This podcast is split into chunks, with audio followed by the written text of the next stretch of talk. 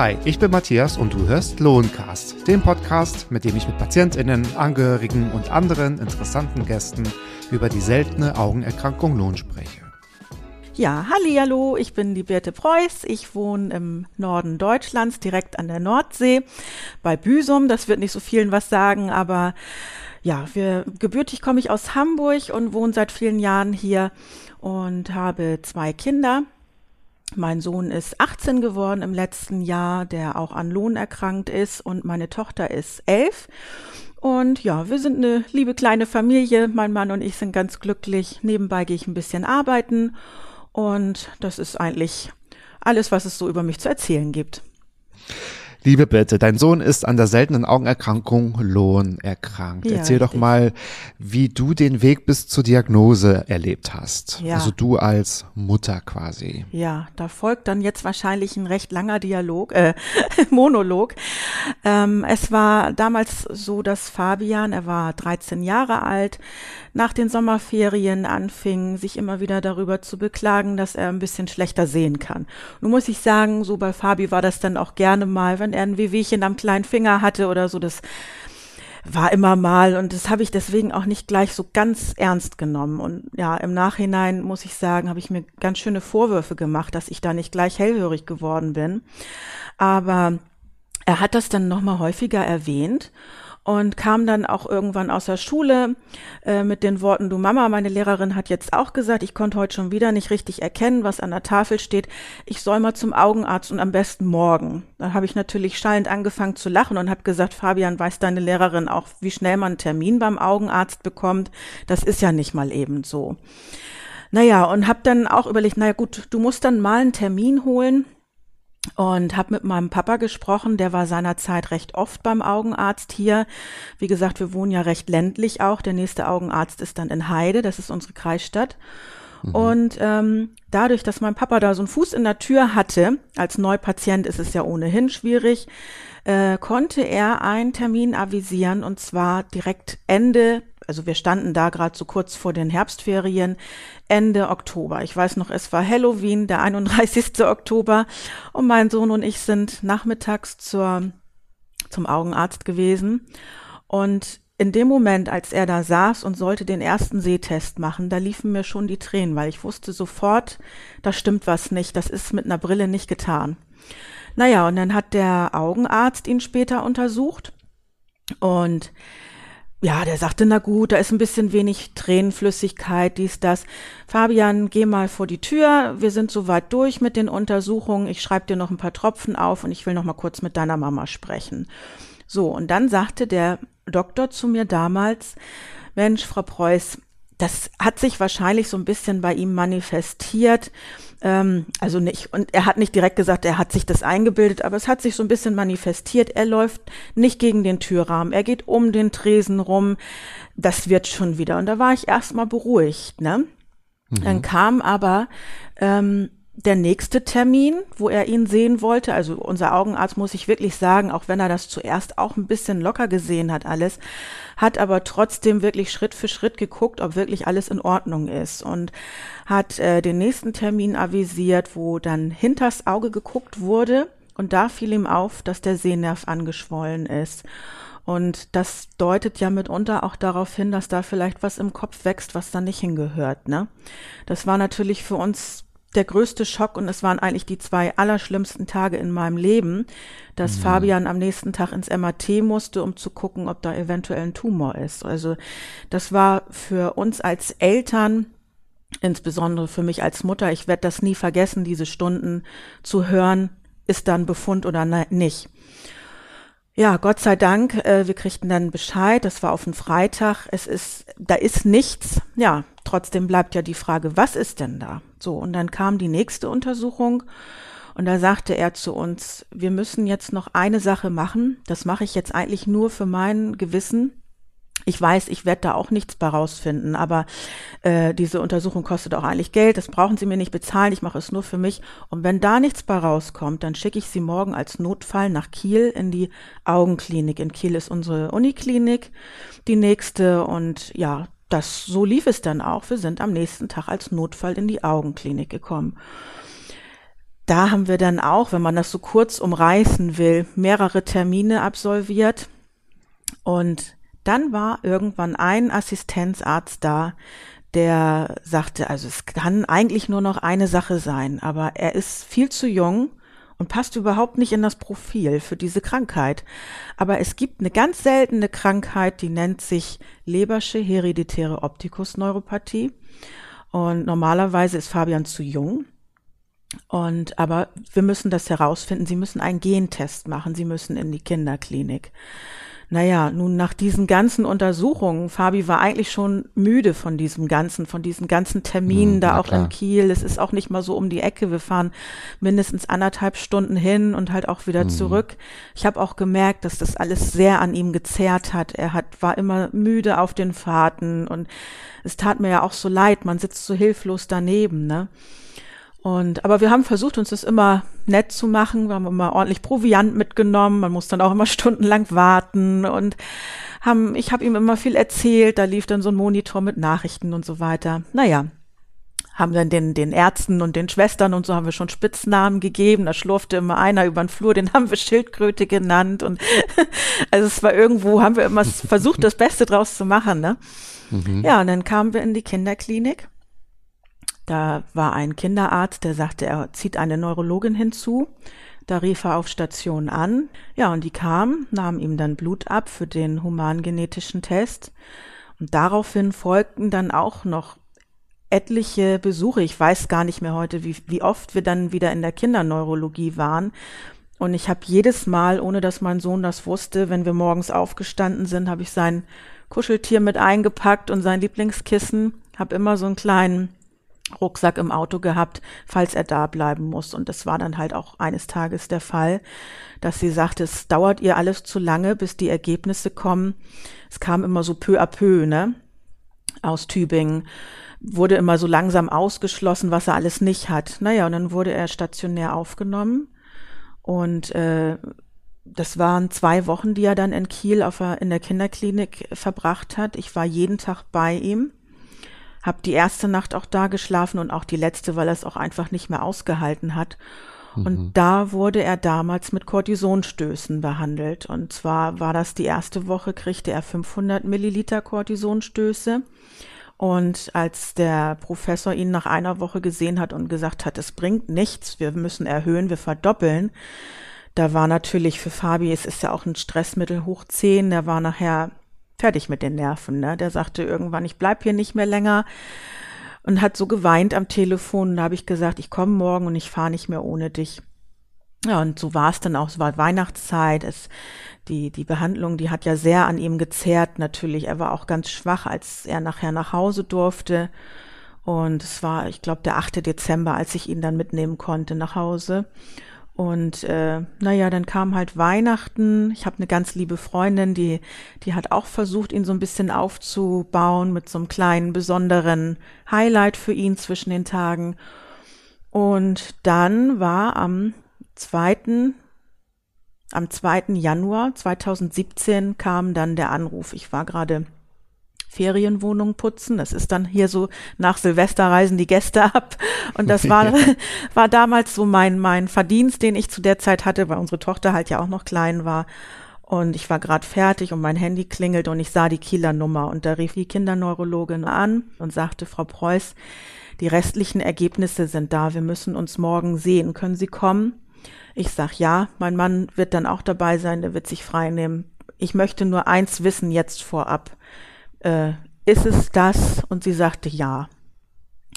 Gib mir jetzt noch so ein bisschen das Herz dabei, weil es war in dem mhm. Moment, war zwar auch nicht toll, aber man kannte jetzt den Feind, ne? Und weiß, was man eventuell machen kann, auch wenn man nicht viele Möglichkeiten hat, hat, aber es geht irgendwo da wieder vorwärts und man, der Feind hat einen Namen, so, ne? Das, das war mhm. der Weg zur Diagnose, zum, zum Ergebnis. Also es war schon, da gab es auch noch so ein paar Stufen so dazwischen, das würde jetzt wahrscheinlich den Rahmen sprengen, das alles zu erzählen, aber ähm, was diese ganzen Auf und Abs, auch so, was das mit meinem Sohn gemacht hat in der Zeit und, und mit uns, also das war schon, schon wirklich eine ganz, ganz schlimme Zeit, muss ich sagen.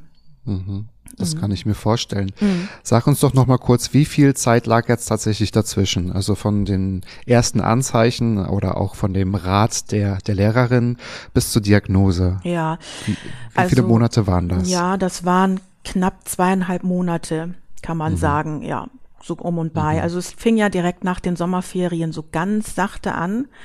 Wobei es dann zu den Herbstferien hin halt so ernsthaft wurde, dass wir sagten, okay, wir müssen wirklich da jetzt gucken, mhm. was da los ist. Also ab da haben wir es ja wirklich ernst genommen. Ich sag mal so ab Anfang Oktober. Und äh, ja, ja, drei Monate kann man fast sagen, ja. Und am mhm. gleich Anfang Januar wussten wir ja, was los ist. Mhm, richtig. Mhm. Wir unterhalten uns gleich über die Zeit nach der Diagnose. Mich mhm. würde aber noch vorher interessieren, wie hat denn jetzt dieses Aufklärungsgespräch oder dieses, dieses Diagnosegespräch halt auch stattgefunden? Mhm. Wie war das auch für deinen Sohn?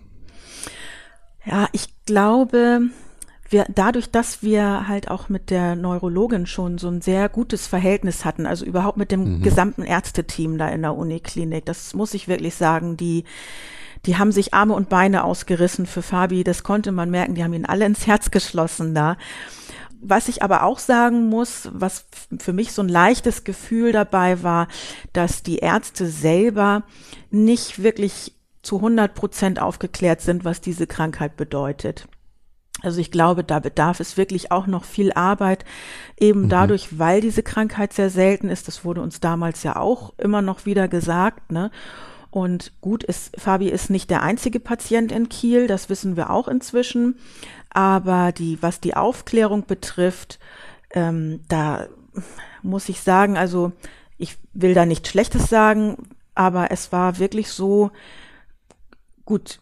Wir haben ja auch inzwischen uns selber sehr belesen. Das muss man auch dazu sagen. Es gab dann noch eine Broschüre ja. und ja, irgendwie war man damit dann, ja, der nächste Termin zur Kontrolle ist im Vierteljahr und gut mhm. ist, ne? Mhm. Das wäre nämlich auch meine Frage gewesen dass man wahrscheinlich ja auch erstmal diese Information verarbeiten muss und ja. dann fängt man ja auch erstmal an, ob ja. nun egal, ob man Betroffener ist oder Angehöriger ist oder interessiert ist, sich zu belesen. Und ich hätte auch nochmal gefragt, also wer hat euch denn jetzt letztendlich aufgeklärt und wie lange habt ihr euch noch informiert, also dieses Wissen angeeignet? Das ist ja ein Schicksal, was sich ganz viele teilen, die mit seltenen Erkrankungen zu mm. tun haben. Mm. Ihr habt euch quasi ganz viel selbst noch nach diesem 2. Januar angefangen zu belesen und zu informieren. Ja, ja, eigentlich vorher auch schon, ne, weil der Verdacht ja sich eigentlich auch immer mehr bestätigt ah, okay, hat. Ja. Genau, mhm. dadurch, dass ja so, so, eine, so eine Art Ausschlussverfahren stattgefunden hat. Das war ganz niedlich. Der eine Kinderarzt da auf Station der sagte, hat dann auch erzählt, ja, das ist es nicht, das ist es nicht. MS ist ja auch ein Hinweis ganz oft darauf, wenn jemand einen starken Sehverlust erleidet. Und da sagte er, Fabi, also ich weiß nicht, was dein Körper da mit dir macht, aber sag ihm, er soll damit aufhören. Ne? ja, und ja. durch mhm. dieses Ausschlussverfahren stand eigentlich die Erkrankung Lohn auch immer mehr im Raum, also sowohl für die Ärzte als auch für uns. Und wir haben natürlich parallel dazu hier zu Hause auch versucht, uns immer mehr Informationen auch aus dem Internet zu ziehen. Nun mhm. ist es ja. Habt ihr das erstmal alleine getan oder habt ja. ihr Fabi gleich mit eingeschlossen? Wahrscheinlich nicht, oder? Habt Nein. ihr erstmal so, habt ihr für euch? Nein, wir haben ihn nicht mit eingeschlossen, das nicht. Aber ähm, eigentlich habe ich ihm, weil er auch immer sehr interessiert war daran und es ging ja um ihn. Und auch wenn er erst, mhm, sag ich mal, klar. 13 war, aber er ist in dieser Zeit unheimlich gereift. Mhm. Und war, es war natürlich auch wichtig, dass er auch ganz genau weiß, was da los ist mit ihm, ne? Damit bei mhm. ihm auch keine Unsicherheit aufkommt oder dergleichen. Von daher war es für mich auch wichtig, dass ich ihm dazwischendurch das Signal gebe, wir sind für dich da und alles, was du wissen willst, kriegst du auch an Informationen. Also wir haben ihm schon, ich habe natürlich immer so ein bisschen abgewogen, ne, was ist vielleicht jetzt in diesem Moment zu viel für ihn. Aber er hat auch immer den Eindruck gemacht, und ich war irgendwann bei ihm im Zimmer, wir haben so ein bisschen gekuschelt und da fragte ich ihn, sag mal, Fabi, musst, weinst du eigentlich nie? Nein, sagte Mama, es würde ja nichts ändern. Also er hat das immer sehr tapfer alles genommen, ne? Was war denn in den ersten Monaten nach der Diagnose auch so für dich als Mutter gerade so das Schlimmste? Wie kann man sich das vorstellen? Ja, also das kann man eigentlich schon fast mit einem Satz beantworten, dass ich ihm nicht helfen konnte.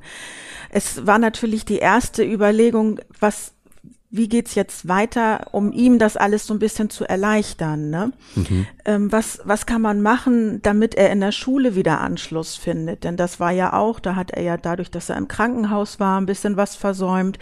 Die waren alle super lieb und super nett zu ihm, aber letztendlich hatte er ja nun zwei Aufgaben. Einmal aufzuholen, was er da versäumt hat Ne, das ne, ist ja bei jedem so, wenn man dann halt mal krank wird. Mhm. Aber andererseits mhm. musste er ja so ganz nebenbei mit seinem neuen Leben fertig werden. Und auch mit den Fragen, wie geht's jetzt weiter? Wie kann ich das jetzt bewältigen? Weil wir wussten ja, es wird nicht besser. Es könnte ja. halt eher noch schlechter werden. Ne? Mhm. Und das ist halt, ja, das war für mich eigentlich so das Schwerste.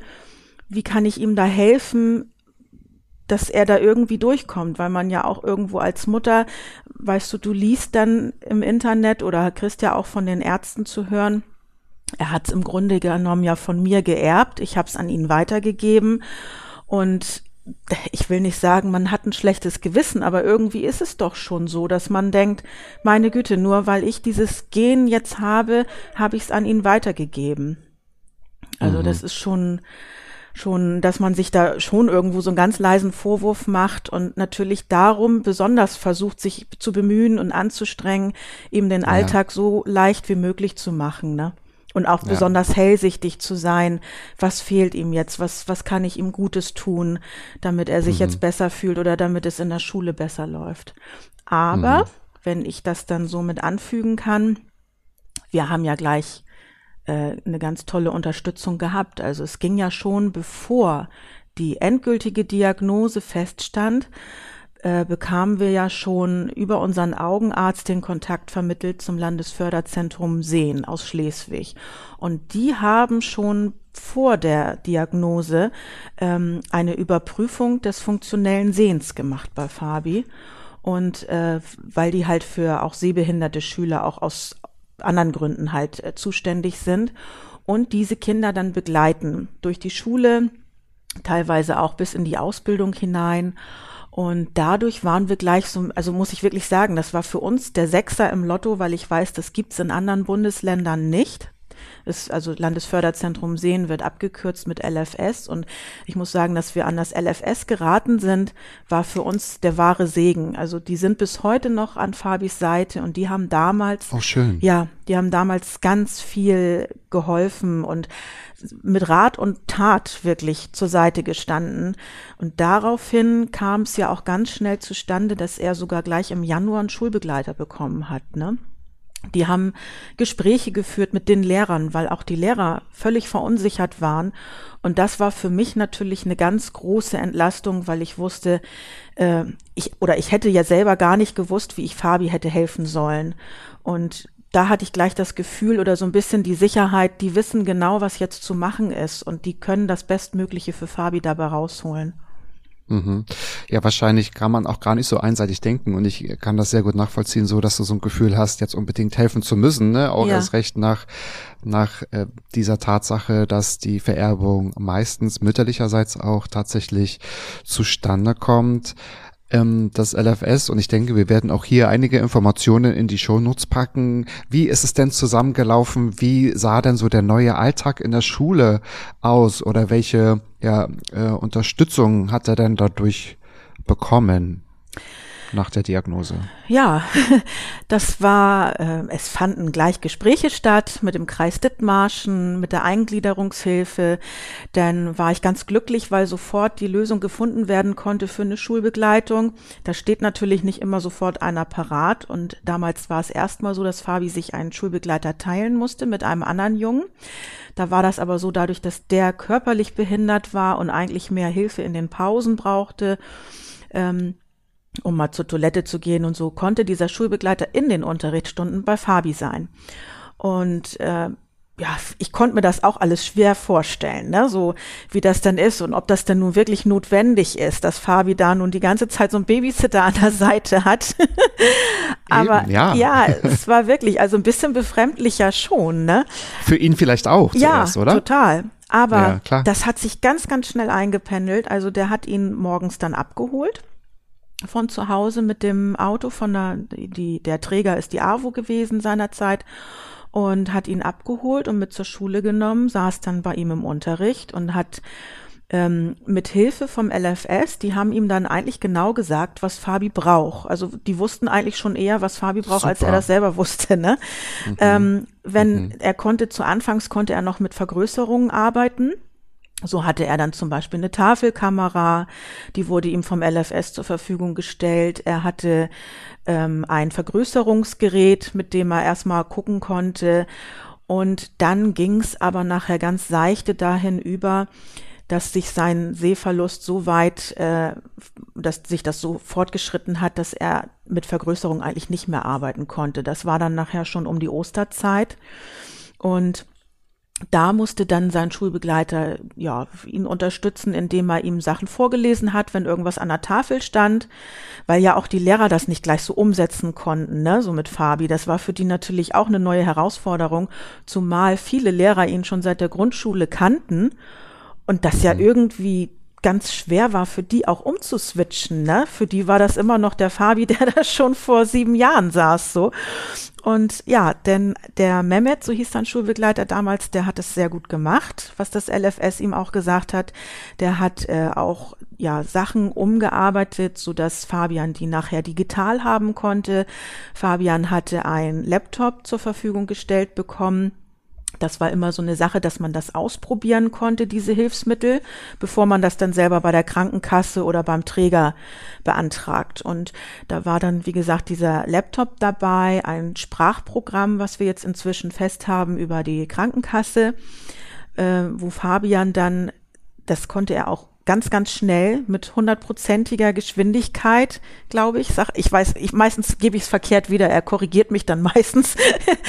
ähm, also es war bei Fabi so schnell, dass er wirklich die, die Sprachausgabe so schnell genutzt hat, da verstehen wir kein Wort von. Das ist Wahnsinn. Das ging gleich mit seinem Handy so und halt auch mit diesem Laptop. Ne? Das ist Wahnsinn, wenn der sich Bücher vorlesen lässt oder halt die Sachen, die in der Schule der Schulbegleiter für ihn in, auf digitale Versionen umgearbeitet hat.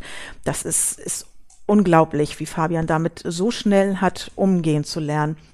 Ja, und genauso, wenn es um manch andere Sachen ging, der Schulbegleiter hat ihm denn, wenn mal in Büchern gearbeitet wurde oder, oder mit, ja, mit einem Beamer oder keine Ahnung, dass, dass der Schulbegleiter ihm dann erzählt hat, was da für Bilder meinetwegen sind, dass er ihm das erklärt hat. Weil es gibt ja durchaus auch in der Schule Aufgaben, die wirklich absolut visuell sind, ne, wo er aufgeschmissen ist. Da kann er einfach dann nicht mehr Na mitarbeiten. Na klar. Ja, oder halt auch taktil umgearbeitet, ne? Dass der Schulbegleiter Dafür gibt es so ein Gerät, dass der ihm dann zum Beispiel einige Sachen äh, so taktil umgearbeitet hat, dass Fabi die erfüllen konnte. Also das ist schon so vielseitig und wie gesagt, ich als Mutter alleine hätte da ja niemals ihm diese Hilfestellung geben können, die er vom LFS bekommen hat.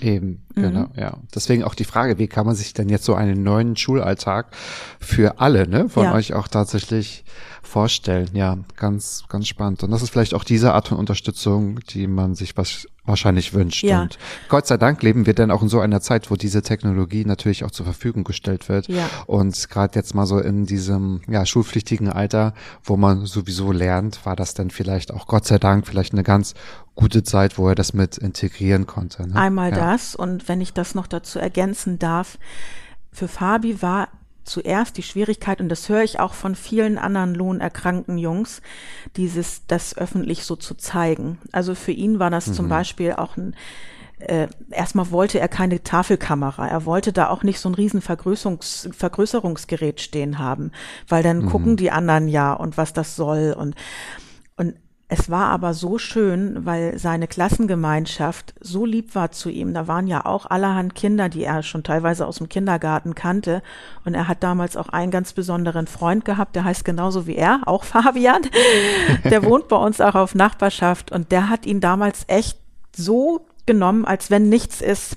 Der hat ihm geholfen, wenn die irgendwo im, im über die Straße gegangen sind, zusammen zur Schule mal gegangen sind oder irgendwas war. So das war so eine unsichtbare Hilfe, ne? Der hat ihn vielleicht nur ganz kurz am Arm berührt, so Fabi, pass auf oder so, aber keine großen Worte gemacht. Ohne jetzt ne, du bist ja jetzt behindert oder sowas. Also das stand nie im Raum und das war halt auch bei den anderen Schulkollegen so. Und ich glaube, das war für Fabi nachher ein langer Prozess, da so ein bisschen umzuswitchen, okay, ich brauche jetzt diese Hilfsmittel und ich bin auch auf die Hilfe anderer angewiesen, aber ich möchte das nicht so einfordern und ich möchte das nicht zeigen. Das war für ihn erstmal eine ganz große Überwindung, diese Geräte da stehen zu haben und, und halt zeigen zu müssen, ich, ich bin auf Hilfe angewiesen, ja. Ja. Mhm. Ich glaube, das ist das, was man nur jedem wünschen kann. Ne? So eine Freundschaft, die einen so nimmt, wie man tatsächlich ist, ohne etwas zu labeln oder so. Ich finde, das ist extrem wichtig, gerade in jungen Jahren, wo man heranwächst. Ich glaube, das war auch für dich als Mutter wahrscheinlich sehr schön und beruhigend, das zu ja. sehen, ne? dass mhm. auch ein stabiler Freundeskreis ähm, egal wie wichtig oder wie stark eine Familie ist, äh, Freunde sind ja genauso wichtig auch ja. ne, für ganz junge Leute und das wahrscheinlich auch schön für dich zu sehen, erst recht, wenn das auch die Nachbarschaft ist. Ne? Ja, genau, ganz genau. Ja. Schön. So, der Fabi ist ja mittlerweile 18. Es sind ja mehr als fünf Jahre jetzt seitdem auch vergangen. Was ist so seitdem her so passiert oder wie habt ihr so den Alltag auch erlebt? Wie gehst du und dein Mann mit ihm heute um? Ähm, gibt es da auch Unterschiede zwischen, zwischen euch, also zwischen deinem Mann und dir? Und wir dürfen vielleicht eine Neuigkeit auch gleich verraten. Der Fabi ist tatsächlich ausgezogen. Ja. ja, oh mit Gott. 18 Jahren. mit 18 Jahren. Und eigentlich ist das ja ohnehin schon sehr früh, aber ähm, aufgrund dieser Erkrankung haben wir natürlich eigentlich damals auch eher noch gedacht, er bleibt zwei, drei Jahre länger zu Hause als manch anderes mhm. Kind. Mhm. Und naja, nun hat er diesen Schritt gemacht. Gut, da gab es auch ganz besondere Gründe für, aber es war für mich als Mutter natürlich auch ganz besonders nach diesen intensiven Jahren, die wir jetzt hinter uns haben, auch oh, ein ganz großer Schritt. Also für uns alle. Ähm, ja, und wie wir damit umgehen. Das ist, ich, ich glaube manchmal einfach, wir vergessen auch, was da ist. Für uns ist das alles so normal, was jetzt mit uns ist. Ne? Fabian gehört dazu, so wie er ist, und wir können ihn uns ja auch gar nicht anders vorstellen. Das ist also zunächst einmal das. Und natürlich ist man auch immer so ein bisschen in Hab-Acht-Stellung und guckt, Mensch, wo braucht er Hilfe, was können wir machen? Manchmal haben wir das Gefühl, heute hat er einen besseren Tag denn ähm, fällt es eigentlich kaum auf, dass er nicht so gut sehen kann wie andere. Und dann wiederum, ja, dann sitzt er vor uns beim Essen und tastet um die Schüssel herum, um den Löffel zu finden, der im Salat steckt oder so, ne? Und dann wird's einem auf einmal wieder bewusst. Oder halt auch jetzt gerade bei dem Umzug. Fabi ist, ist ja handwerklich eigentlich ganz begeistert und mochte schon immer gerne rumschrauben und irgendwas machen. Er hat früher auch viel an seinem Catcar rumgebastelt und Schränke zusammengebastelt, daraus einen Anhänger gemacht und was weiß ich nicht alles. Ja, und jetzt heutzutage bei dem Umzug, also er brauchte eigentlich für vieles, vieles oder eigentlich das meiste die Hilfe von meinem Mann. Jeder Schrank, der zusammengebaut wurde und jeder Dübel, der in die Wand gebracht wurde, jede Lampe, die aufgehangen wurde, das hat mein Mann gemacht. Und Fabi stand ganz viel daneben und sagte, Papa, kann ich was helfen? Ja, aber es, es ist schwierig. Er hat zwar auch Werkzeug jetzt, er hat einen ganz äh, sortierten Werkzeugkoffer von uns extra bekommen, damit er wortwörtlich blind weiß, wo welcher Schraubendreher ist, ne? Und keine Tasche, wo man alles reinschmeißt, sondern für ihn ist halt dieses System ganz wichtig, damit er halt auch mal eine Schraube lose oder festdrehen kann. Aber ja, so, so gewisse Dinge, da braucht er halt wirklich viel Hilfe. Und ich denke, wir gehen schon so ein bisschen unterschiedlich damit um. Aber grundsätzlich innerhalb der Familie fällt es eigentlich kaum auf, was mit ihm los ist, weil man da gar nicht mehr drüber nachdenkt. Das ist für uns eine absolute Natürlichkeit und Selbstverständlichkeit geworden. Das ist eigentlich so schön, dass du das gerade sagst, eine Natürlichkeit. Ich habe jetzt vielleicht gedacht, na, sagst du jetzt, es ist normal geworden? Nein, es ist eine Natürlichkeit, damit ja. umzugehen, weil ihr wahrscheinlich auch ja wirklich ein, ein ganz, ein, eine ganz stabile Familie seid und damit auch umgehen könnt. Und ich glaube, erst dann ist ja auch so ein Auszug in jungen Jahren, ja. warum auch immer, dann auch, äh, was es möglich macht. Und ihr seid ja trotzdem auch verbunden. Das hast ja. du mir auch schon ja. in den Vorgesprächen immer mal wieder denn auch erzählt. Und äh, egal wie alt man ist, man bleibt natürlich auch immer Sohn und man bleibt natürlich auch auch immer Mutter. Ne? Das kann ich mir auch vorstellen. Ja. Genau. Ähm, Es gibt ja noch ein jüngeres Geschwisterkind. Ja. Der Fabi hat ja auch noch eine Schwester. Wie erlebt sie denn so den Alltag mit ihrem Bruder, beziehungsweise hat sie erlebt, als er noch da gewohnt hat? Ja, also ich sag mal so, damals, als er krank geworden ist, das sage ich jetzt ganz bewusst, krank, da für uns, wir waren ja alle so ein bisschen in so einer Schockstarre, weil wir alle mhm. auch Angst hatten um ihn, was mit ihm jetzt ist und wie verkraftet Natürlich. er das ja auch. Ne? Es ist ja nicht ja. nur, dass es körperlich was mit ihm macht, sondern auch mit, mit seiner kleinen Seele so ein bisschen. Und das, damals war sie fünf und das hat auch sie wirklich verstanden, dass was hier los ist. Also, dass es uns allen auch nicht gut ging dabei. Und wir haben so ein, so ein Foto, das habe ich bewusst auch nie irgendwo aufgehangen oder so, obwohl ich dieses Foto so schön finde, diese Innigkeit. Aber da liegt sie bei ihm im Krankenhaus im Bett und hat ihn ganz fest im Arm, ne? Und er liegt da an diesen Schläuchen und so. Und das ist so, so aussagekräftig, dieses Bild, weil in dem Moment sieht es fast so aus, als wenn sie ihn beschützen möchte vor dem, was da so passiert. Und das hat sich eigentlich in den Alltag mhm. hineingezogen, weil sie wirklich so eine kleine Alltagshelferin geworden ist. Und irgendwann sagte sie mal zu ihm, da stand ich daneben und da sagte sie, Fabi, ich, ich bin deine Augen. Ne? Ich guck für dich, ich sehe alles für dich und ich erkläre dir alles. Also das, das ist, ist, ja toll. Ja, es ist absolut toll und die beiden haben auch ein ein ganz außergewöhnliches Geschwisterverhältnis. Natürlich kabbeln sie sich auch mal, ne? Ja, Aber, das gehört dazu. Ja, das ist wichtig sogar. Ja, ja. also absoluter O-Ton bei den beiden ist wirklich diese Verbundenheit. Ich glaube, diese Erkrankung, die hat mit den beiden auch ganz viel gemacht und dazu beigetragen, dass die so eng miteinander sind. Und es ist auch heute noch so, also die letzten Jahre natürlich hat sie trotzdem auch wirklich zu ihrem großen Bruder aufgeschaut, so wie man das so im Klassischen so erlebt mhm. mit Geschwisterkindern. Aber, und er natürlich auch so diese Beschützerrolle als großer Bruder, ne, er, was weiß ich, in der Schule so, er kennt dann ja auch einige Kinder, mit denen sie sich verabredet und so weiter. Und, oder die Lehrer und dies und das. Aber, ähm, sie, ja, sie, sie blickt zu ihm auf, aber andererseits ist sie ja immer so ein bisschen in der Rolle, dass sie auch genau weiß, wo braucht er jetzt Hilfe, wo kann ich für ihn mal da sein. Und das ist total schön als Eltern mit anzusehen. Und jetzt dieser Auszug, also das hat ihr genauso das Herz gebrochen wie mir, ne? weil sie vermisst ihn echt wahnsinnig. Das ist oh. unglaublich. Ja, das kann ich mir sehr gut vorstellen. Mhm. Wenn er jetzt nun mal auch zu Besuch kommt oder auch wenn er jetzt nicht da ist, sprecht ihr trotzdem noch über die Erkrankung oder ist das ähm, so mit eurer Natürlichkeit, ist es auch abgeflacht, dass man das gar nicht unbedingt thematisiert? Ja, also gezwungenermaßen war es jetzt vor kurzem gerade mal wieder ein Thema dadurch, dass Fabi 18 geworden ist und die Neurologin, die sagte, Sie wollte ihn einmal, wollte sie ihn noch sehen. Also waren wir im Oktober, trotzdem er nun erwachsen war und sie ja Kinderneurologin ist, waren wir noch mal da. Und im Grunde, ja, das war der letzte Besuch und sie hat das so ein bisschen offen gestellt, ob wir da, ob wir denn weiter in die Uniklinik in Kiel kommen wollen. Da gibt's natürlich auch Neurologen auf anderen Stationen und ähm, ja, die Augenklinik ist dann noch so ein Thema und Fabi hat für sich so ein bisschen entschieden, es bringt ihm nicht wirklich viel. Also zuerst wollte er jetzt erstmal keinen Termin avisieren. Sie hat äh, oder wir haben dann aber darüber gesprochen, wie es dann vielleicht wäre, mal so wie einige andere Leidensgenossen von ihm, sag ich mal, äh, die nach München gehen ins Friedrich Bauer Institut, ob man da vielleicht mal vorstellig werden sollte meines Erachtens ist das immer noch ein Thema, weil die doch noch ein bisschen anders davor sind und ein bisschen mehr wissen vielleicht über die Lohnerkrankung und ist vielleicht, ja gut, es bringt einen vielleicht nicht weiter, nicht wirklich, aber ne, einfach mal so gewisse Untersuchungen zu machen und so weiter, wäre vielleicht nicht schlecht. Fabi ist im Moment so ein bisschen auf der Einstellung, dass er sagt, es wäre für ihn jetzt verschenkte Zeit. Er muss das nicht unbedingt. Das muss er letztendlich auch selber entscheiden.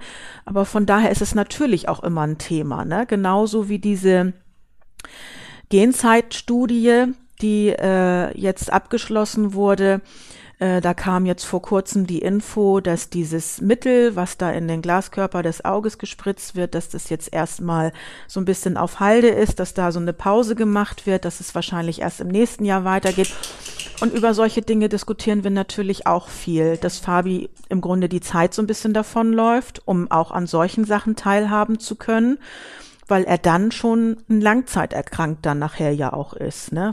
Ist er wahrscheinlich jetzt im Moment auch schon, dadurch, dass nun schon fünf Jahre vergangen sind. Aber so von daher, von Zeit zu Zeit ist es immer wieder alles ein Thema. Auf jeden Fall. Das kann man nicht anders mhm. sagen.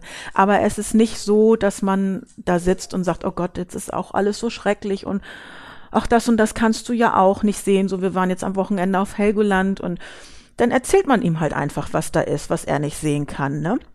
Und das ist auch so ein ganz natürlicher Vorgang jetzt inzwischen bei uns. Wenn irgendwelche Sachen sind, die wir sehen oder wir lachen über irgendwas und in dem Moment merkt man, oh, er weiß jetzt gar nicht, was, worüber wir gerade gelacht haben oder so. Das ist ist schon in, in, ins Blut übergegangen, dass man ihm dann erzählt, oh, da war gerade das und das oder so. Also das wird nicht mehr groß mit Worten erwähnt eigentlich. Ja, Gut, aber so, so kommt ja dann auch so ein Alltag wahrscheinlich auch zustande, wenn man ja. dann genau weiß, ähm, wir müssen etwas mehr erklären oder wir müssen ihn mehr einbeziehen oder er wird es ja dann auch wahrscheinlich sagen, ne? Tatsächlich, so wie du sagst, es ist ja mittlerweile auch schon seit fünf Jahren so. Ne? Mhm. Ne? Genau. Mhm. Jetzt hast du ja gesagt, er ist ausgezogen, er wohnt in seiner eigenen Wohnung. Das, was du natürlich berichten magst. Wie sieht so sein Alltag gerade aus, so derzeit? ja, also bin, eigentlich bin ich wirklich ganz stolz auf ihn, weil er, schön, weil er ähm, das ganz toll macht. Also zum einen hat er eine ganz, ganz, ganz tolle Freundin, die ihn unterstützt und genau weiß, wo er Hilfe braucht er fordert das auch sehr oft ein bei ihr, das muss man auch sagen. Manchmal vielleicht auch öfter, als er sollte, ne? Wenn dann, oh, ich, ich habe so Durst, so und sie springt auf und holt ihm dann was zu trinken und oh, dann habe ich schon immer mit ihr geschimpft und habe gesagt, das kann er auch selber. Aber das müssen die beiden alleine wissen und jetzt erst recht. Und ja, also er ähm, die haben eine ganz, ganz tolle Wohnung, die ist relativ neu noch und haben sich das auch ganz toll eingerichtet alles. Ähm, auch natürlich relativ übersichtlich. Zum einen, weil sie halt ja auch noch nicht so viel haben und zum anderen, weil er auch wirklich diese Ordnung auch braucht. Ne? Also bei Fabi ist es wirklich so, ja, er muss wissen, in welcher Schublade er welches Ladekabel findet. Er kann da nicht lange suchen oder so, weil er es halt nicht sieht. Ne? Er kann sich so mit einigen Dingen weiter behelfen, aber grundsätzlich braucht er System in seinem Alltag, sonst geht das für ihn nicht. Na klar. Und ja, dann mhm. kommt morgens halt auch da sein Schulbegleiter, der holt ihn von zu Hause ab dann fahren sie zusammen zur Schule. Also es ist, die Wohnung ist so gelegen, dass er sehr gut zu Fuß zum Bahnhof könnte, um irgendwo hinzukommen von A nach B, aber in Husum zur Schule, das ist relativ weit, da würde er bald eine Dreiviertelstunde laufen müssen. Und da holt der Schulbegleiter ihn ab. Dann hat er seinen Alltag in der Schule. Er geht dort zur beruflichen Fachhochschule in Husum und macht da quasi eine kaufmännische Ausbildung zurzeit im IT, Schwerpunkt IT. Und äh, ja, wenn er dann nachmittags zu Hause ist, dann schwingt er sich unterwegs irgendwie, zieht sich nochmal die Schuhe an und geht in, in den nahegelegenen Discounter oder so und kauft tatsächlich auch alleine ein, um dann irgendwie was Leckeres zu machen, ne? Entweder alleine oder auch mit seiner Freundin. Und das finde ich ganz toll, weil er fragte mich neulich nach einem Rezept zum Lapskaus machen zum Beispiel und sagte gleich, Mama, das machst du jetzt aber nicht. Ich möchte das selber machen.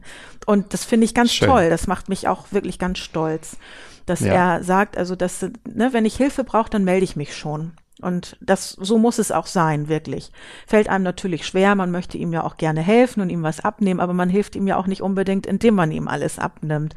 Und so. Richtig, das ist der Punkt. Genau, ja. genau. Und mhm. ich glaube, das hatte ich dir auch in einem der Vorgespräche letztens mal erzählt, denn hatte er, die beiden wollten zu ihrer Familie fahren nach Berlin und da kam Fabian die Idee, er möchte gerne eine Matjes-Torte machen. So, und was brauche ich denn dafür? Und ich habe ihm das dann alles ganz genau aufgeschrieben und wie er das machen muss. Und irgendwie war er wohl doch ein bisschen verunsichert und sagte, Mama, hättest du morgen Vormittag Zeit? Können wir das nicht per Videocall zusammen machen? ja, und dann haben wir ich weiß nicht, über zwei Stunden lang haben wir dann zusammen Matjes Torte gemacht. Und die ist auch gelungen und er war ganz stolz, dass er das alleine so geschafft hat, ne? Also, ja, und er hat die mitgenommen und hat allen geschmeckt. Also von daher, er wächst so an seinen ganzen Aufgaben. Gut. Ja, also das ist, ist unglaublich und das macht einen ja. als Eltern natürlich auch stolz. Mhm. Und mhm. wenn er jetzt so wie letztes Wochenende hier war, merkt man dann auch, also die haben jetzt Ostern das erste Mal hier bei uns wieder geschlafen, auch das ganze Wochenende und man merkt dann schon, er ist auch in den letzten Wochen seit seinem Auszug ist er auch noch erwachsener geworden. Natürlich, mhm. natürlich. Ich denke, da hast du allen Grund auch, so wie du sagst, stolz zu sein. Und das wäre meine Frage gewesen, wie hat denn diese Matjes-Torte geschmeckt? Aber ja. wenn, wenn das Feedback positiv war und wenn es lecker war, dann ähm, ist es ja auch zum Teil dein Verdienst. Ja. Weil super. Und das mit 18, ne? Das kann ja. ja nicht jeder von sich behaupten, dass man dann auch schon so eigenständig ist. Aber du hast den wichtigsten Satz oder einer der wichtigsten Sätze ja im Vorfeld auch schon gesagt, dass gerade so seit dem 13. Lebensjahr er dann natürlich ja automatisch von alleine ganz schnell erwachsen werden musste. Ja, ne? ähm, genau. Ja, seitdem das dann auch passiert ist. Ja, genau. also diese Unbeschwertheit, diese, diese Kindheit, sag ich mal so, die war wirklich ganz schnell vorbei, ne? Das ja. ist, da fehlt ihm einiges. Und das habe ich auch neulich zu ihm gesagt, da war ich im Schwimmbad mit meiner Tochter und da war eine Familie mit einem Jungen, der auch so ungefähr um die 13 vielleicht gewesen sein muss. Und ähm, da fiel mir das so, so extrem auf irgendwie, dass uns eigentlich ein bisschen was verloren gegangen ist in den Jahren, in denen wir ja so viel Sorgen und Gedanken mit halt dieser neuen Lebenssituation hatten. Aber es muss ja nicht unbedingt negativ sein. Also das muss ja nicht unbedingt heißen, dass wir jetzt schlechter gestellt sind als andere Familien, die jetzt halt ihr ganz normales Leben so durchlaufen, sondern wir Richtig. haben halt andere Erfahrungen gemacht und teilweise auch ganz tolle Erfahrungen. Ne? Also wir sagen Eben. immer, ja. das war so ein, so ein Spruch mal von meiner besten Freundin und mir, Fabians Krankheit ist Segen und Fluch zugleich. Ist wirklich so. Ihr habt also ähm, ja ein ganz anderes Leben, ne, mit ganz anderen Erfahrungen und so. Ich glaube, das ist auch schwierig, das zu vergleichen. Genau. Ja. Nun ist es ja aber dennoch so, dass ja Fabian ist 18 Jahre letztes Jahr geworden. Das heißt, ähm, dass das ähm, Erwachsensein, das hält vielleicht noch ein bisschen an. Ne? Also mhm. ähm, es wird ja auch noch nicht ganz, ganz aufhören. Und mittlerweile weiß man ja auch, dass es gewisse Triggerpunkte gibt, die so Lohn auch negativ beeinflussen können ja. oder auch so Lohn negativ, sich auf Lohn negativ auswirken können, wie zum Beispiel Rauchen und, und Alkohol trinken. Ist es das, was ihn auch beeinflusst? Ist es das, worüber ihr auch redet? Ja, also wir haben da schon mal drüber gesprochen. Ähm, es ist natürlich so, man kann nicht immer sagen, du darfst dies nicht, du darfst das nicht. Eben. Ähm, es ist ja. auch so, also mal davon ab, hat ja nun mit, mit irgendwelchen Triggerfaktoren nichts zu tun, aber er hat dann auch irgendwann mal gemeint, er muss sich auch hier in der Straße mal wieder auf sein BMX-Rad begeben und da mal wieder eine Runde mitfahren wo dann die Nachbarn die Hände über dem Kopf zusammengeschlagen haben, gesagt haben, wie kannst du das zulassen? Aber ich kann doch nicht ständig daneben stehen und meinem Kind sagen, du darfst das nicht. Du bist, du hast jetzt Lohn, du darfst das alles nicht.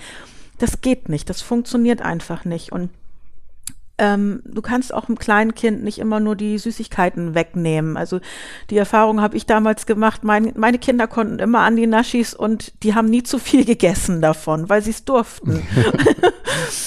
Glaube ich einfach. Das ist so meine Überzeugung, dass ich damit ganz gut gefahren bin. Und das ist jetzt bei Fabi auch. Also er hat wohl auch schon mal das Rauchen ausprobiert hat dann wohl für sich festgestellt, dass es jetzt nicht ganz so toll ist alles. Also man muss jetzt nicht unbedingt rauchen. Und ja, er trinkt auch ganz gerne zwischendurch mal ein Bierchen und auch mal ein, ein, Körnchen oder was anderes. Das ist halt auch dabei. Und es gab auch schon mal einen Tag, wo er ganz schlimme betrunken war. Möchte man als Mutter auch nicht erleben. Aber das sind so Erfahrungswerte, die haben wir früher gemacht und die hat er jetzt auch gemacht. Und er mhm. ist aber alles in allem ein sehr vernünftiger junger Mensch, der sicherlich auch gerne mal ausprobiert, aber für sich auch feststellt, nee, also ganz so geil ist das jetzt doch nicht und ich brauche es einfach nicht. Ich, ich möchte halt auch mein, mein Leben so leben, wie ich es jetzt habe. Und er ist sehr verantwortungsbewusst in allen Belangen, das weiß ich. Sicherlich wird er auch mal hier und da einen Fehler machen, aber er weiß halt auch, dass sich das nicht verträgt und dass das das Ganze ja. halt auch noch forcieren kann. Es ist ja so, dass er zwar eine Therapie macht, aber die ja äh, ihm jetzt keine wirkliche Verbesserung auch nicht gebracht hat. Ne? Aber er halt auch weiß, dass wenn er jetzt Alkohol trinkt oder raucht oder so, dann kann er sich die Therapie komplett schenken. Also er übertreibt es nicht. Vielleicht ja auch immer so ein bisschen mit dem Gedanken im Hinterstübchen, dass es halt für ihn auch ja. wirklich nicht gut sein kann. Und es ist ja. auch, er hat äh, zwei Cousins, eine Cousine, da wird auch immer ganz gerne mal gefeiert und so. Und ähm, ja, das ist natürlich auch schon ein Gesprächsthema gewesen, ne? dass wir alle darüber gesprochen haben, Mensch, das sind auch Genträger. Ähm, wie ist das so mit denen? Machen die sich da gar keine Gedanken drüber, so, ne? Und Fabi hat mit seinen Cousins und seiner Cousine auch drüber gesprochen und die sagten, ja, klar, natürlich machen wir uns Gedanken, aber ähm, du kannst nicht die ganze Zeit in dem Gedanken leben, Mensch, ne, es, es kann und es könnte und vielleicht und wenn und so. Nein, ne, wir leben ja unser Leben und jeder genießt sein Leben auf seine Art, so wie er möchte und der eine halt mehr, der andere weniger und bei Fabi ist es halt wahrscheinlich so dieser Hintergedanke, okay, ich übertreibe es mal lieber nicht, ne? Genau. Und ich denke, es geht ja nicht darum, irgendwelche Fehler zu vermeiden oder irgendetwas zu verbieten, so wie du das sagst, sondern um ja sich dessen einfach bewusst zu sein, ne? Ja. zu wissen, das könnte das halt äh, nochmal negativ beeinflussen. Und ich weiß es, weil jeder wird mit 18 Jahren oder auch mit, also jünger oder älter, die Erfahrung machen, die man ja auch, die auch wichtig sind, glaube ja. ich, ne, für das erwachsen werden, um, ich sage jetzt mal, zu sich zu finden. Ja. Genau. Ich würde jetzt mal ähm, von Fabi kurz weggehen, weil was man ja auch immer mal wieder liest und hört, dass es auch die Möglichkeit gibt, heranwachsende Kinder eventuell auf ein Risiko zu erkranken testen zu lassen.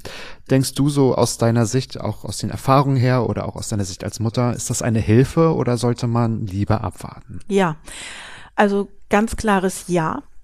Ich habe es machen lassen, war so ein bisschen schwammig das Ganze. Also nachdem das alles feststand mit Fabi und wir so über den ersten Schrecken hinweg waren und uns so ein bisschen sortiert haben, haben natürlich, also ich habe eine Schwester, wir haben da natürlich in der Familie auch sehr intensiv drüber gesprochen und meine Schwester hat mhm. ja auch in dieser ganzen Zeit mit mir auch mitgelitten, ne? Mhm, und natürlich klar, ja. sich auch die Fragen gestellt, was ist mit ihren Kindern? Ne, da hat sie sich natürlich auch Sorgen gemacht. Mensch, die sind jetzt so in dem Alter, die sind alle ein bisschen älter als Fabi. Die sind noch nicht aus dieser Risikozeit heraus. Also da kann es ja durchaus auch sein, dass da irgendwas ausbricht oder so. Und daraufhin war für uns klar, wir wollen auch gern einen humangenetischen Test machen.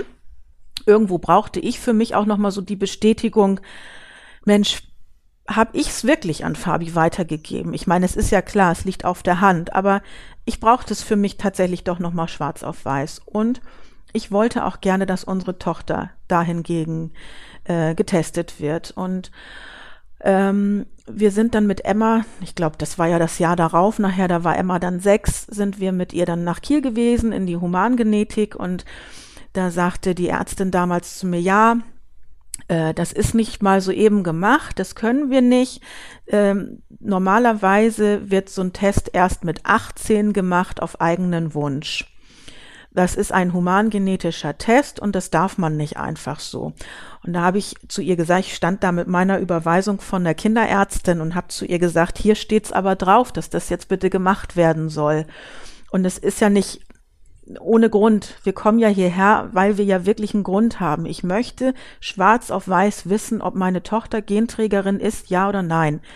War ja eigentlich klar, ne? Aber ich wollte mhm. es einfach für mich auch ähm, falls, auch wenn sich in irgendwelchen Studien, in Therapien irgendwann irgendwas tut, dass es ein Mittel gibt, was auch gleich helfen kann oder so, dass meine Tochter sofort, falls bei ihr irgendwas auffällig wird, die bestmögliche Therapie kriegt, die irgend nur geht. Und sie ist sowieso starke Brillenträgerin. Und man guckt dann natürlich jetzt auch doppelt, ne? Was, weil sie dann zwischendurch auch mal sagt, oh Mama, das wird immer schlechter, immer schlechter kann vielleicht auch mal ein bisschen Einbildung sein oder so, ich weiß es nicht. Vielleicht, weil sie auch so sensibilisiert ist jetzt darauf, ne, was mit Eben, ihrem Bruder ihr seid ja sensibilisiert ist. auf das mhm. ganze Thema sehen. Genau, ja, ganz genau. Aber für mich war ganz wichtig, dass ich schwarz auf weiß stehen habe, ob wir Genträger sind oder nicht und ganz besonders halt auch unsere Tochter. Und ich denke, es ist schon eine Hilfe, weil, ja klar, man, man hat so ein bisschen die Sicherheit im Hinterhalt. Falls es irgendwann eine Therapie gibt, die helfen kann, dann sofort her damit und dann wird sie wieder gesund. Hoffentlich. ne? Genau. Aber da habt ihr auf jeden Fall eine ganz kleine Meinung dazu. Ja, ja testen, um das einfach zu wissen. Ja. Wahrscheinlich. Ja, genau. Jetzt ähm, haben wir natürlich auch, weil es dein Sohn ist, über Fabi gesprochen. Ich würde gerne noch mal über dich gerne sprechen wollen. So, wenn ich an die Zeit denke, so die, die Diagnose steht und ähm, du kümmerst dich natürlich auch um, um deine Familie. Du bist ja nicht nur Mutter von Fabi, du bist ja auch noch Mutter von deiner Tochter, du bist ja Ehefrau, du bist Frau, du bist Schwester, du bist Kind, ja, du hast ja selbst auch noch ganz viele eigene Rollen. Ähm, was hat dir in der Zeit so seit dieser Diagnose bis heute geholfen und eventuell noch die Frage, hast du auch professionelle Hilfe in Anspruch genommen? Wie hast du dich mit Freunden ausgetauscht? So, wie war so, ja, was ist so deine Geschichte dabei? Hm. Also, ich glaube, zuallererst, als die ganz heiße Phase war, wenn ich das so sagen soll, ich glaube, jeder versteht mhm. damit, was ich meine. Ähm, Absolut. das war, da hatte ich ja eigentlich keine Zeit für irgendwas, was um mich rum passiert. Ne? Der größte, festeste und stärkste Fels waren meine Eltern. Absolut, weil eigentlich wir sind ja auch, ganz oft ist meine Tochter dann natürlich nachmittags bei meinen Eltern gewesen. Sie ging ja damals noch in Kindergarten und dann ist sie halt nachmittags mhm. bei meinen Eltern gewesen. Und wenn ich dann mit mhm. Fabi aus Kiel kam oder so, habe ich dann Emma erstmal da abgeholt bei meinen Eltern und die wollten natürlich wissen, was gibt's Neues. So, und dann wurde erstmal beratschlagt und was denn und welche Ärzte und wie und was und jenes. Dann hat man sich das Herz schon mal freigesprochen. Ne? Das war schon mal das Erste. Und naja, dieser Zusammenhalt, mein Mann und ich, dass man ja, das als Familie halt so durchsteht, das ist auch halt un so unfassbar wichtig, auch manchmal ohne ein Wort zu sagen, so, ne? Was mir damals auch ganz doll geholfen hat, ich habe zwei Freundinnen, mit denen habe ich schon ganz jahrelang wegen der Schulgeschichte so eine kleine WhatsApp-Gruppe. Und die beiden, die haben mich damals so, so mental unfassbar unterstützt. Also ähm, die waren immer da, die haben immer gefragt, wie geht's, was gibt's Neues und ich konnte mir das immer schnell mal von der Seele sprechen. Ich habe den beiden mhm. dann erzählt oder auch wenn es mir schlecht geht, ich habe auch mal geweint dann in diesen Audios oder so, ne? Ähm, dann hat meine Freundin gefragt, Mensch, kann ich irgendwas erledigen für dich? Ist irgendwas im Haushalt? Brauchst du was eingekauft oder so? Und ich weiß noch, als Fabi damals im Krankenhaus war, äh, kurz vor Nikolaus, er wünschte sich so doll so HSV-Kuschelsocken. So, ja. mir fehlte mhm. aber auch wirklich die Zeit und, und mhm. die, die, Struktur, irgendwie was zu erledigen und so. Meine Freundin ist aber losgedüst und hat diese Socken für mich besorgt. Ne? Das, da war ich so dankbar für, dass das schon mal erledigt war, so in dem Moment. Ne?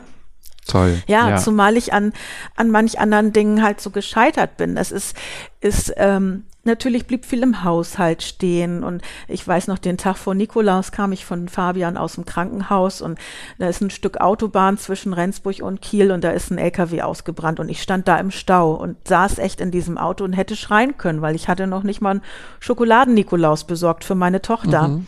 Also es war alles irgendwie wie so ein Film, ne? Du stehst da und denkst, guckst dir eigentlich selber zu und denkst, meine Güte, wie, wie schaffe ich das jetzt alles bloß noch? Und es ist für eine gewisse Zeit, kneift man echt die Augen zu und denkt sich durch da jetzt. Du musst das jetzt irgendwie schaffen.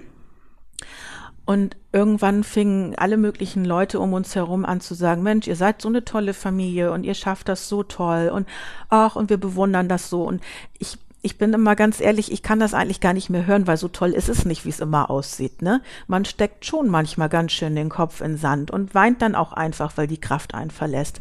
Aber dann ist es wieder so, wenn ich Fabian dann sehe, der die ganze Zeit über so tapfer war und, und so lustig auch mit manchen Dingen umgeht und ja, wir haben ja auch, auch so viel, wir haben ja so ein tolles Netzwerk inzwischen an ebenfalls Erkrankten und so.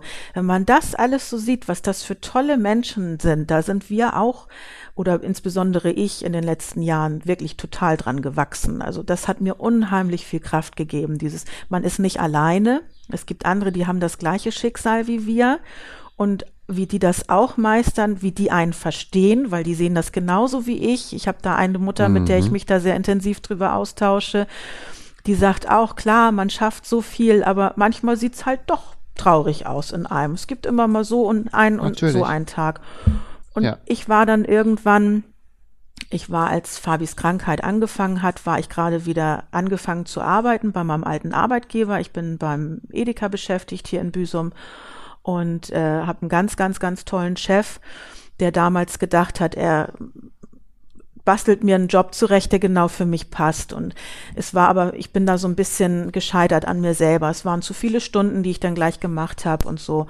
Und Fabi hatte damals Konfirmation. Und das war natürlich irgendwo auch ein schöner Stress, aber es war, wurde mir alles zu viel. Und direkt mhm. nach diesem Fest hatte ich ein richtiges Tief, ne? Und habe viel geweint und bin das eine Mal sprach mich eine Freundin an und die merkte gleich, was mit mir los ist und da sagte sie, Birte, du müsstest mal zum Doktor gehen. Irgendwie brauchst du tatsächlich mal Hilfe und das habe ich dann gemacht damals und der sagte auch zu mir, wissen Sie, Frau Preuß, es ist so gut, dass Sie das so reflektieren, was mit Ihnen los ist. Ich habe ihm, ich möchte das jetzt gar nicht alles so ganz genau erzählen, was, was mir mhm, damals nee, so natürlich. für Gedanken durch den Kopf ging. Das war schon wirklich ja. überhaupt nicht schön, war eine ganz, ein ganz dunkles Loch, aber wie er sagte, sie reflektieren das, das ist schon mal der erste Schritt, so, ne? Und daraufhin habe ich dann damals eine Mutter-Kind-Kur beantragt, habe meine Stunden reduziert, und ja, ich mache seitdem nur noch zehn Stunden die Woche. Mein Mann hat damals gesagt, Mensch, sonst mach doch erstmal eine komplette Auszeit. Aber das wollte ich nicht. Ich wollte schon so ein bisschen auch im Geschehen bleiben. Ne? Ich bin mhm. ja, wie du schon sagst, nicht nur Mama. Ich bin ja noch ein bisschen was mehr. Und absolut bin mhm. äh, ja mit den Stunden runter. Das passt total für mich super gut seitdem. Diese mhm. Mutter-Kind-Kur hat ein bisschen auf sich warten lassen, wie das dann so ist. Mit Krankenkassen wurde dann erstmal abgelehnt, dann habe ich Widerspruch eingelegt und so weiter. Ja, und dann war ich mit beiden Kindern los, obwohl Fabi damals ja auch schon, war das, war das schon, ich glaube 15 war zu dem Zeitpunkt, als wir dann zur Mutter-Kind-Kur waren, ja. Aber wir drei, wir haben die Zeit so genossen. Er war natürlich der Älteste da in dem ganzen äh, Mütterkurheim und wir waren in Thüringen, war aber eine tolle Gegend und er hat dann so ein bisschen seine Auszeit für sich genommen. Und es hieß damals erst so, ja, könnt, Fabi könnte ja auch zu Hause bleiben, er steht ja auch mit dem Schulabschluss, damals hieß es noch, er macht quasi den, den Hauptschulabschluss sozusagen. Ähm, und ich sag nein, ich möchte, dass er mitkommt, weil er braucht auch seine Auszeit, er hat auch, er musste immer weitermachen seit der Diagnose und ich möchte, dass auch er jetzt ein bisschen zur Ruhe kommt Mhm. Und dass, dass Emma dabei ist, es tut ihr genauso gut. Und ich hatte halt auch auf der Kur meine Möglichkeiten für mich so ein bisschen, ob nun Yoga oder Schwimmen, Bogenschießen, Walking, so ich ich hatte meine Zeiten, meine Auszeiten für mich. Die Kinder hatten ihren Part und wir hatten vieles gemeinsam. Und wir haben das als unglaublich schöne Zeit mitgenommen. Und ich weiß noch, damals sagte mein Chef, als ich wieder da war, ist denn jetzt wieder alles gut? Ich sag, nee, ist nicht alles gut. Die Welt dreht sich ja genauso weiter wie vorher, ne? Aber ich habe ganz viel Kraft geschöpft in der Zeit. Also das hat mhm. mir viel gebracht, wirklich. Ja, um auch wieder ja zu dir selbst ein bisschen zu finden. Und ich glaube, wenn man so stark für seinen Sohn da ist, dann braucht man ja auch trotzdem selbst eine starke Schulter, ne? Ja. Denn äh, wenn man sich wahrscheinlich dann auch mit anderen auch austauscht, und das hast du vorhin auch gesagt, also du tauschst dich auch mit einer Mutter aus, also die auch betroffen ist. Ja. Was würdest du denn anderen Angehörigen von Betroffenen raten, die das hier auch vielleicht gerade hören und gerade auch ganz spannend finden, dass eine Mutter über dieses Thema spricht und wir heute ja auch nicht mit Fabi sprechen, sondern ja ausdrücklich auch also mit dir sprechen wollen. Ja, ja. Ja, ich kann ja nur von mir ausgehen. Also mein Rat Total. wäre immer den Kontakt zu anderen suchen, denen es genauso geht, weil dieses Gefühl, dass man nicht alleine damit dasteht, ne? Das ist unfassbar wichtig. Es ist natürlich so, wie ich auch vorhin sagte, so zum Beispiel das mit dem LFS. Das gibt's in vielen Bundesländern nicht. Also man kann nicht überall dieselben Hilfestellungen bekommen. Mhm. Aber mitunter ist doch mal der ein oder andere Tipp dabei. Ne, weiß ich, der eine denkt über einen blinden Hund nach, der nächste hat einen und ne, wie kommt man daran oder wie machst du das und das und oder ne, über irgendwelche Apps und so weiter. Gut, das, das betrifft jetzt ja mehr die Betroffenen, aber halt auch als Mutter. Ähm, wir haben zum Beispiel, um da nochmal drauf zurückzukommen, dieses Netzwerk, was wir haben, das ist ja, wir haben inzwischen ja einen Verein gegründet vor ein paar Jahren den Lohnverein Deutschland und äh, haben ein jährliches Treffen. Das hat damals eine Mutter ins Leben gerufen, dieses Treffen, bevor es ja den Verein gab. Und das ist, hat ganz klein begonnen. Das war ja noch eine Zeit lang, bevor Fabi erkrankt ist. Und äh, da ist so eine große Community entstanden. Das ist unglaublich schön. Also man ist ja so vernetzt halt durch diese Möglichkeiten, die man heutzutage hat. Wir haben dann zwischendurch auch mal eine Zoom-Konferenz gehabt und so weiter. Ähm, dass man sich immer austauschen kann. Man, wir haben eine WhatsApp-Gruppe, da wird dann auch mal was gefragt oder so. Mhm. Und wir haben im letzten Jahr, und das war unglaublich toll, das erste Mal ein reines Müttertreffen gemacht. Und das hat ah, stattgefunden. Ja, ja. Ah, sehr gut. Genau, mhm. also es wird auch, eigentlich ist der Plan, dass noch in diesem Jahr ein Jugendtreffen stattfinden soll. Und vielleicht auch irgendwann ein Vätertreffen. Aber ich glaube, das müssen wir Mütter dann organisieren. Aber dieses Müttertreffen, also das war so bombastisch, das kann ich dir nur sagen. Es ging von Freitag bis ja. äh, Sonntag. Das hat eine Mutter organisiert in einem Hotel in, ich glaube, in Olpe hieß das da bei Köln irgendwie so um die Ecke rum. Äh, und diese Mutter arbeitet in diesem Hotel. Und die, äh, das, durch Corona und so waren wir da auch ganz alleine. Also da waren, waren kaum Gäste außer uns im Haus. Und die haben draußen ein Pool gehabt. Äh, wir haben im Oktober, mitten beim schönsten Sonnenschein, haben wir draußen gesessen und sind eine Runde im Pool schwimmen gewesen. Wir sind in den Bergen spazieren gegangen, wir sind toll essen gegangen und so weiter und so fort. Und diese Gespräche, auch wenn, wenn wir alle tolle Freundinnen haben und Eltern haben, Schwestern haben, mit denen wir uns super unterhalten können, die uns gut verstehen. Mhm. Aber diese Ebene zwischen gleich Betroffenen und Gleichgesinnten ist eine ganz andere. Also ähm, ich sage immer so, das erste Lohntreffen, zu dem wir waren, damals, nachdem Fabi erkrankt war, 2017, das war damals für uns in München das erste Mal. Wir kamen da rein, Matthias, in diesen Raum, das war in einem Hotel, unten war so ein Italiener, wir kamen da rein und da saßen alles Familien in unserem Alter mit Söhnen in Fabis Alter, so ungefähr, ne? So hielt ja, sich die Waage. Ja. Und ich habe das Gefühl gehabt, gleich, ich kannte die irgendwie schon alle, so, weil wir mhm. haben uns so toll unterhalten und das ist so eine mhm. Gemeinschaft. Wir sagen immer, das ist unsere Lohnfamilie. Das ist unglaublich. Und ja. diese ja. Geborgenheit, dieses Verständnis, das würde ich jedem ans Herz legen, der jetzt im Moment ja auch betroffen ist oder frisch betroffen, sich diese ja. Kontakte zu holen. Es gibt auch, ich bin auf der Homepage, bin ich zum Beispiel die Ansprechpartnerin für Eltern äh, und werde auch immer mal wieder kontaktiert von frisch betroffenen Eltern. Äh, es gibt auch durchaus Mütter, die sagen, nee, kann ich nicht. Ich, ich versuche mir alles an Informationen reinzuziehen, was geht, aber den Kontakt zu anderen und dann womöglich zu hören, es wird nie wieder oder so, das kann ich, das möchte ich nicht. Und das muss man auch akzeptieren, ne? Also die schotten sich da, es gibt welche, die schotten sich ab und sagen, ich bin noch nicht so weit. Und das kann ich Total, auch verstehen. Ja ja. ja, ja. Aber für mich war es das Beste. Kann ich verstehen. Also manchmal hilft das ja dann auch, wenn man mit einer zur familienneutralen Person halt auch spricht ja. und sich auch austauschen kann und ähm, sich als Mutter von austauschen kann und so. Ne? Ja. Ne? Genau. Also auch eine sehr wichtige Arbeit und wir können ja auch nochmal die Kontaktdaten vom Lohn e.V. Deutschland auch nochmal in die Shownotes packen, weil du hast gerade gesagt, du bist Ansprechpartnerin, wenn es darum geht, auch als äh, ja, Familie. Und äh, in einer dieser Folgen von Lohncast werden wir auch mit dem Vorstand vom Lohn e.V. sprechen. Also ich glaube, das wird auch nochmal ganz interessant. Mhm. Liebe Britte, ich möchte dir gerne noch als letzte Frage ähm, stellen, was muss sich denn deiner Meinung nach noch dringend ändern im Umgang mit der Erkrankung Lohn? Ja, viel, viel mehr Aufklärung. Ja, das kann ich mir ja, vorstellen. Also, ja. äh, ich sagte es ja eingangs schon damals, also die Ärzte waren allesamt bemüht uns aufzuklären, Hilfestellung zu geben. Aber es kam hier mal ein bisschen was und da mal ein bisschen was und der hatte noch eine Info und ja, aber es müsste eigentlich wirklich, ich sag mal, so eine, so eine Uni-Augenklinik, die, die müsste doch wirklich dastehen und sagen, so, das ist jetzt die und die Krankheit. Es müsste vielleicht auch sogar viel eher erkannt werden, damit man vielleicht auch sogar schon viel eher irgendwelche Therapien vielleicht anstreben kann oder so, ne?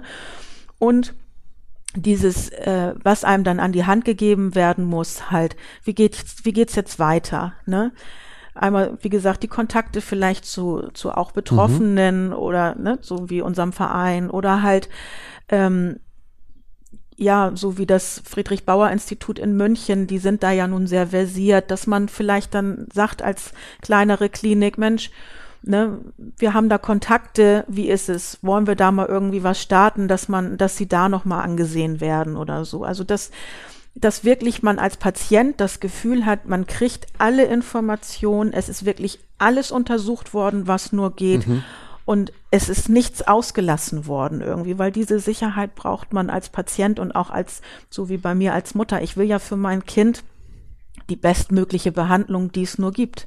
Und, Natürlich, und alles ja. wissen. Ne? Ich will ja wirklich alles wissen und alles ausschöpfen, ob noch irgendwas zu machen ist oder man ihm das Leben durch irgendwas leichter machen kann. Also das, das ist wirklich da. Aber ich denke, das ist nachher ja auch in jeder Krankheit so, dass man sich das so wünscht. Und ich meine, ich denke immer, so wie Fabi sagte, es geht ja eigentlich immer noch viel schlimmer. Ja, sicherlich. Wir dürfen ihn behalten so, ne? Damals dieser Gedanke, als wir vermutet haben, es könnte vielleicht auch was Ernstes sein.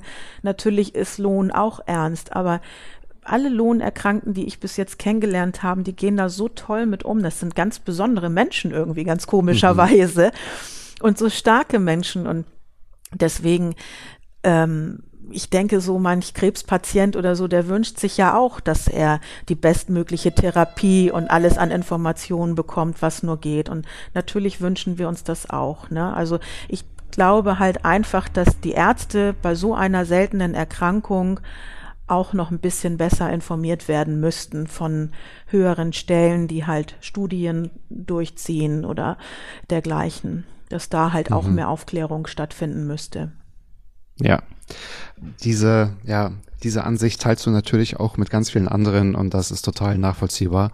Und du hast es gerade so schön gesagt, das sind ganz tolle Menschen, die diese, ja, die diesen Weg mit dieser Lohnerkrankung tatsächlich durchmachen müssen. Diese Erfahrungen, also das kann ich auch nur wiedergeben und bestätigen, weil ich natürlich auch im Rahmen dieses Podcasts Lohnkass ja auch schon mit einigen Betroffenen auch gesprochen habe und ich sehe das genauso wie du, bitte. Mhm. Und möchte dir von Herzen danken, dass du natürlich deine, eure Story mit mir und mit uns geteilt hast, dass diese ZuhörerInnen ZuhörerInnen ja auch davon profitieren können, zuhören können, lernen können. Und ich glaube ein Stück weit auch ja ganz viel Respekt für die haben. Also das, äh, ich ziehe auch meinen Hut. Ihr seid wirklich eine ganz tolle Familie, auch wenn ihr oder wenn du es nicht mehr so hören kannst. Aber ich glaube, du weißt es jetzt nochmal äh, sehr zu schätzen und weißt genau, wie ich es meine. Und ähm, auch in den Vorgesprächen, die wir geführt haben, ähm, es hat mir sehr großen Spaß gemacht. Und ich danke dir sehr für deine Geschichte. Ja, danke, kann ich zurückgeben. Vielen Dank. Und das war's für diesen Monat mit Lohncast. Ich hoffe, es hat euch gefallen. Macht's gut und bis zum nächsten Mal, wenn es wieder heißt, das Auge hört mit.